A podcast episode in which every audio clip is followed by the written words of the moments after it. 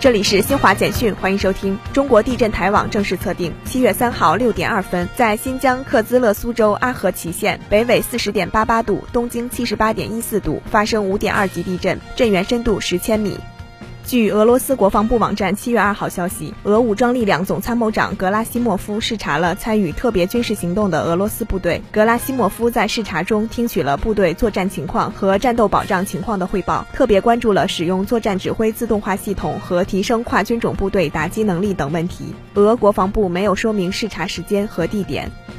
阿富汗大芝尔格会议，亦称大国民会议。七月二号闭幕并通过决议，呼吁国际社会承认塔利班建立的临时政府。大芝尔格会议是阿富汗一种传统的议事大会，主要就涉及阿富汗的重大问题展开磋商。以色列国防军七月二号发表声明说，黎巴嫩真主党发射的三架无人机在飞往卡里什天然气田的途中被以军击落。以上由新华社记者为您报道。